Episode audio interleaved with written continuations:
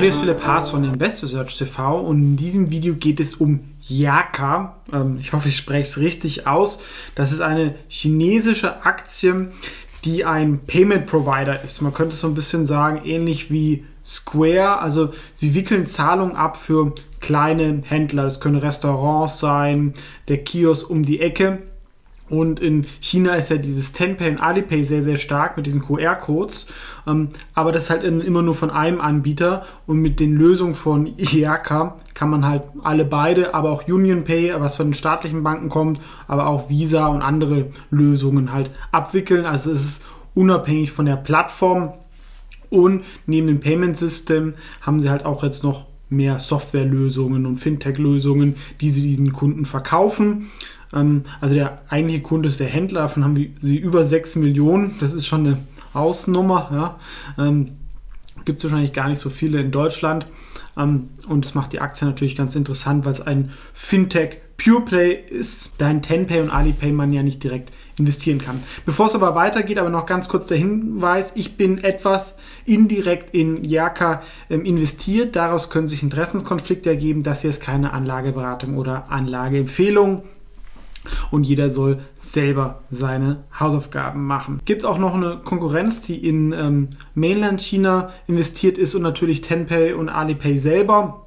Aber eigentlich für einen Händler ist es besser, sowas zu haben, ähm, dass man sich nicht komplett auf eine Firma einlässt. Ja, und es will vielleicht auch eher der Staat, dass halt sowohl Tenpay und Alipay nicht zu stark wird. Deswegen hat man eigentlich, glaube ich, eher regulatorischen ähm, Rückendeckung. Ähm, weil hier könnte natürlich dann andere Payment Provider reinkommen und man hat nicht dieses Big-to-Fail-Problematik. Ähm, Aktie notiert in Hongkong und ähm, war auch mal im ARC Innovation drin, als es so den Hochzeiten war. Die sind da aber wieder ausgestiegen, aber zumindest, ähm, sagen wir, von der Technik und vom Thema ähm, haben die sich das auch mal angeschaut und fanden es per se interessant.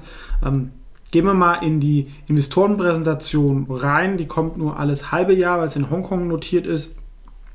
Und ähm, ja, hier sind ein paar, sehr, sehr viele Zahlen, ja, ein bisschen ähm, überwältigend, aber das Wachstum ist einfach sehr, sehr hoch. Und was ich sehr, sehr beeindruckend fand, ist halt diese 6,1 Millionen Händler, plus 30 Prozent, also ist noch weiter am Wachsen, äh, anders als zum Beispiel bei den großen Plattformen.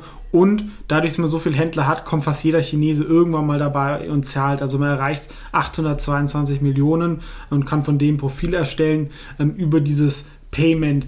Das heißt jetzt nicht, dass man denn von denen dann irgendwie Anschrift und die ganzen Daten hat, aber man kann halt ähm, ein Profil erstellen, wo derjenige einkauft etc. Und diese Daten werden natürlich immer höherwertiger, je mehr Händler ich habe.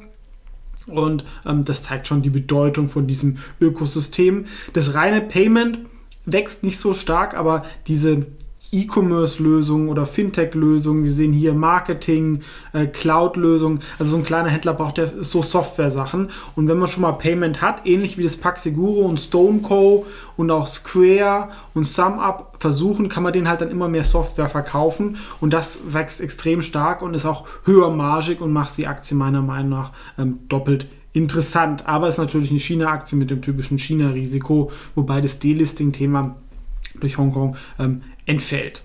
Ja, ähm, hier sehen wir die, die starken Wachstumszahlen ähm, seit 2018 ähm, und hier ist eine gute Übersicht, was Yaka eigentlich macht. Ja, also sind so ein bisschen agnostisch, also denen ist egal, ob man jetzt mit Alipay oder Tenpay oder mit einer normalen Karte zahlt.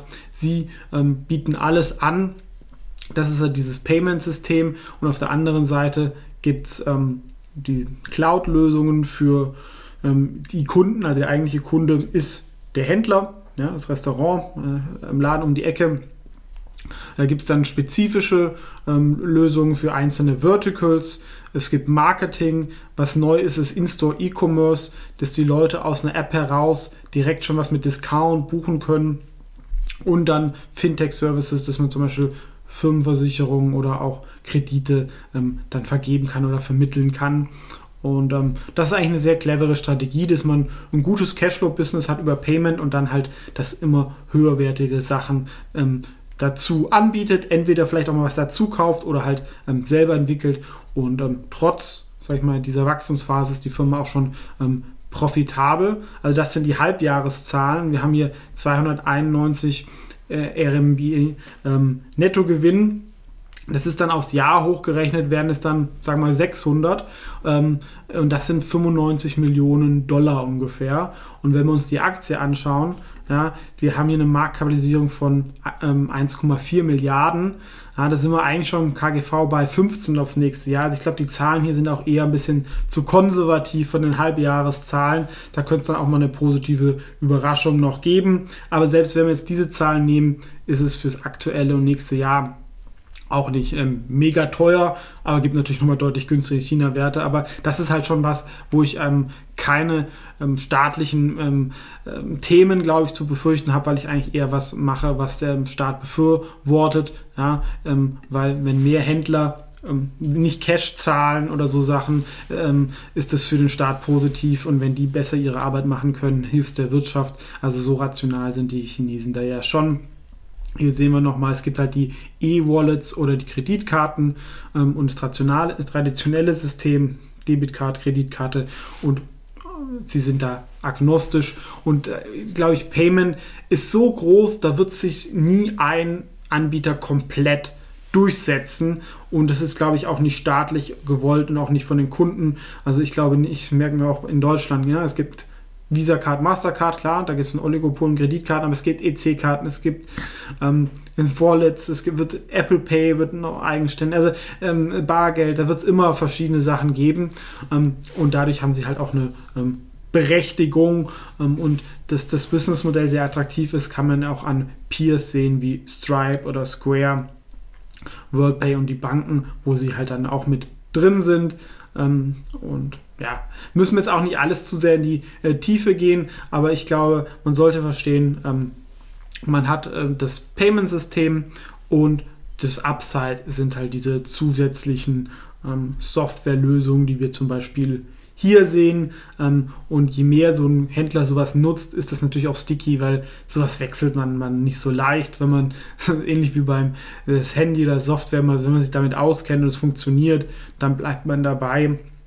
Und ähm, es macht, denke ich, auch Sinn, auch für den Händler halt nicht alles zu Alipay oder so zu geben, weil man da irgendwann übervorteilt wird und da kann man sich halt dann die Sachen raussuchen von den jeweiligen Partnern, ähm, die dann passen. Ja, Marketing wächst auch stark, etc.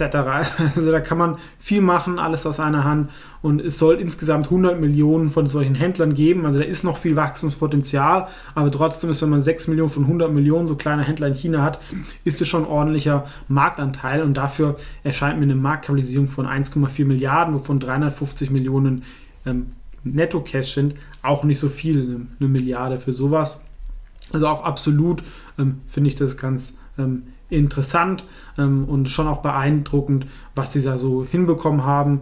Ähm, der Gründer, wie gesagt, kommt von Tenpay, also der kennt da die ähm, Szene auch und auch ähm, ähm, Tencent hat da ein bisschen investiert am Anfang, was, was wir hier sehen. Auch ein Vertrauensbeweis ist noch die Shareholding von Recruit Holdings. Das ist so ein führender japanischer Konzern, der vor allem so im HR-Bereich tätig ist. ARK Invest ist nicht mehr dabei, aber wir sehen, das ist schon ähm, gute Investoren ähm, und ein sehr attraktives Geschäftsmodell. Also ähm, schaut euch am besten, äh, wenn es interessiert, auch nochmal selber an die Präsentation. Kommen auch bald ähm, Zahlen. Ähm, wie gesagt, es ist Gründer geführt mit einem meiner Meinung nach guten Team von Tencent und Tenpay, mit dem Luke Liu ähm, weil so leicht kommt man da ähm, nicht rein und sich dann selbstständig zu machen und Geld ähm, von Tencent zu bekommen und von Recruit ist schon ein gutes ähm, Zeichen.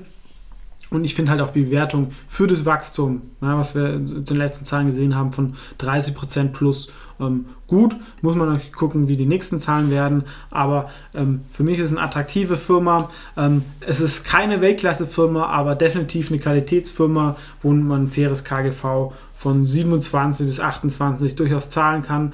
Ähm, auch die Geschäftsmodelle von Square, Paxeguro und Stoneco sind ja interessant. Und es wird, glaube ich, halt immer, solange es halt nicht einen Payment-Anbieter gibt, wird es immer eine Berechtigung geben. Und selbst wenn das mal kommen sollte, was ich für extrem unwahrscheinlich halte, ähm, kann man halt dann über Softwarelösungen für die ähm, Händler halt auch noch viel machen. Und ich denke, allein 6 Millionen Händler Ja, so ein Händler, der dann Business darüber macht, ist sicherlich auch ein paar hundert Dollar in China wert. Also das sollte schon mehr als die Marktkapitalisierung abdecken. Deswegen gibt es hier ähm, auch einiges an Kurspotenzial. Ich glaube, die Schätzungen, die wir jetzt hier genommen haben für 21, sind eher zu niedrig. Ähm, wenn ich mir die Halbjahreszahlen anschaue ähm, und das einfach mal verdoppelt vom letzten Jahr, könnte es nochmal ähm, deutlich mehr werden, gerade dann auf 22, 23, ähm, was auch nochmal zusätzliches Upside wäre. Das war also kurz und knapp meine Meinung zu Jaka.